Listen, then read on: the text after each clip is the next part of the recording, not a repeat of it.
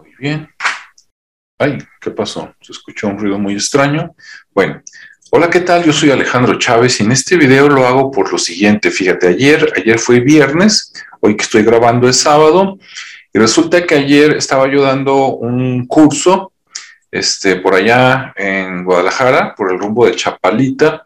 Me metí a comer unos tacos por ahí a la Flores Aguayo, en Chapalita, y estaba prendida la televisión y escuché una noticia que la verdad sí me impactó y dije qué barbaridad hasta dónde hemos llegado.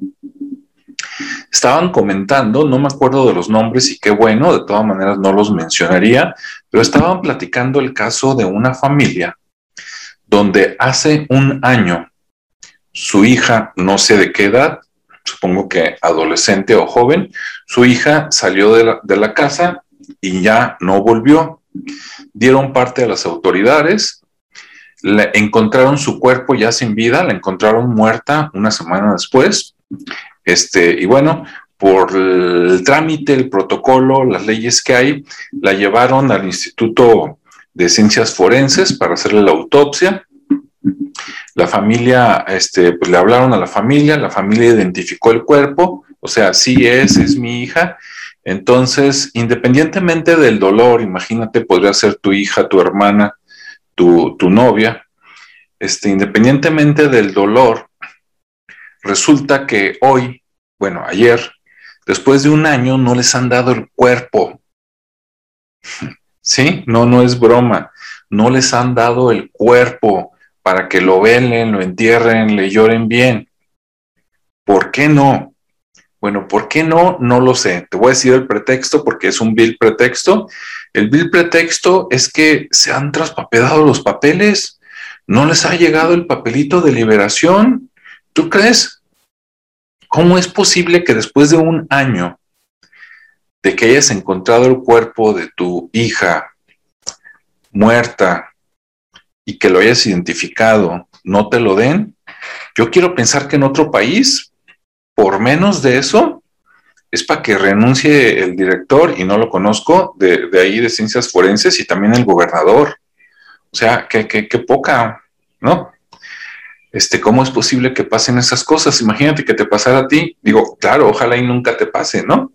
Primero, la desaparición, no sabes qué le pasó. Después te hablan para ver si identificas un cuerpo, a ver si es tu hija.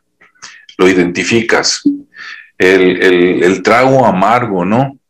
Y que después de un año no puedas enterrarla o, incinerarla o, lo que sea, ¿no? Que le vas a hacer y esté por allá y tú estés vuelta y vuelta y vuelta,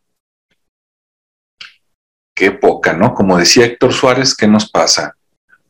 Ahora sí que eso es, ahora, y eso te da a pensar muchas cosas. Por ejemplo, una es, eh, ¿sabes qué? Te vale madre, gobierno estatal, el sufrimiento de la gente.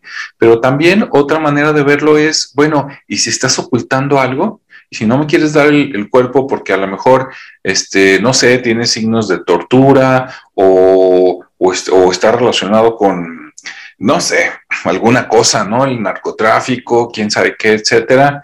Y entonces, este, se puede destapar por ahí, como dicen, una historia que no le conviene al gobierno que se sepa y entonces estás tratando de que desistan allí entre vuelta y vuelta y al rato les vas a salir con la historia de que pues ya, ahora se perdió el cuerpo, ¿sí?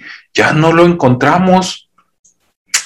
Pues qué lástima, ¿no? Entonces quería platicar esto para que quede como historia de lo que sucedió en Guadalajara, en Jalisco, en el siglo XXI, en este año 2021, que desde el 2020 esta familia está esperando que les entreguen el cuerpo de su hija muerta y un año después, nada. Dentro de muchos años, no sé si siglos, si queda la evidencia, muchas personas van a enterarse, leer los periódicos, ver este video, otros, y muchos no lo van a creer, pero es cierto. Esto pasa aquí en Jalisco. ¿Hasta dónde vamos a llegar con esta, por un lado, la violencia? ¿Sí? Sales y tienes que cuidarte que no te roben, que no te secuestren, que no se roben tu coche, la computadora del coche, este, el dinero bien agarrado, metido en el pantalón, que no te jalen el bolso si eres mujer, ¿verdad? Que no te vayan a manosear. O sea, ¿qué onda? ¿Sí? ¿Hasta dónde va a estar coludido el, gobierno y va a permitir estas cosas? ¿Por cuántos años más? Bueno, hasta ahí dejo el comentario. Cuídate, cuida a los tuyos y nos vemos y escuchamos en la siguiente ocasión. Hasta luego.